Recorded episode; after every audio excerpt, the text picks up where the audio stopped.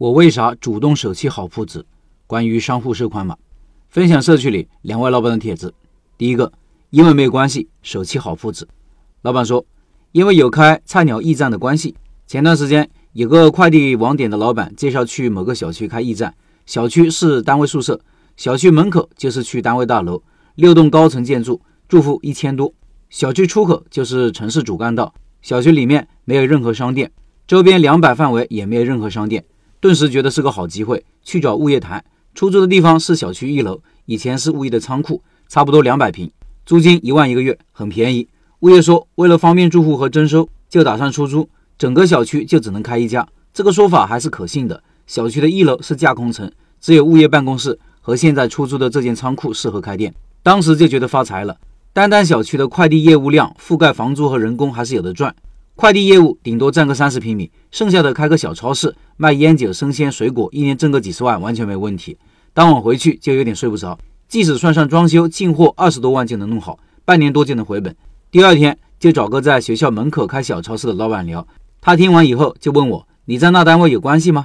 真的是当局者迷，旁观者清，竟然忘了这关系。又和他了解了很多关于在学校或者其他类似的地方开店的情况，像这种开在学校或者小区里面的店铺。和一般的商铺租赁有点不一样，房东不是个人，是单位。单位可比个人复杂多了，里面的坑比较多，没有一定的关系，尽量不要碰。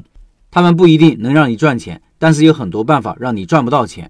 后面就没继续和物业谈，物业负责这块业务的员工还经常在微信里问我有没有兴趣，租金还可以继续谈之类的，就找借口回绝了。年后他没有再发消息给我，我想应该是租出去了。过去一看，果然有人开了店铺，和老板聊了一下。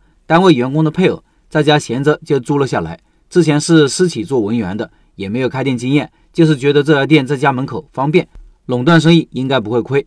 错过了这个店，心里还是比较遗憾的。毕竟如果能做一到两年，也是有的赚的。垄断的生意太好做了。以上是老板的经历，我的想法是，我认为老板还是可以考虑的，因为事情是动态发展的，现在没有关系，没有人脉，不代表以后没有。老板进去做生意以后，就属于局中人了。只要有这个意识、有行动力，肯定也可以结交到重要的人和关系。就跟在单位和职场里一样，想要往上爬，就需要不断的有意识的去结交人脉。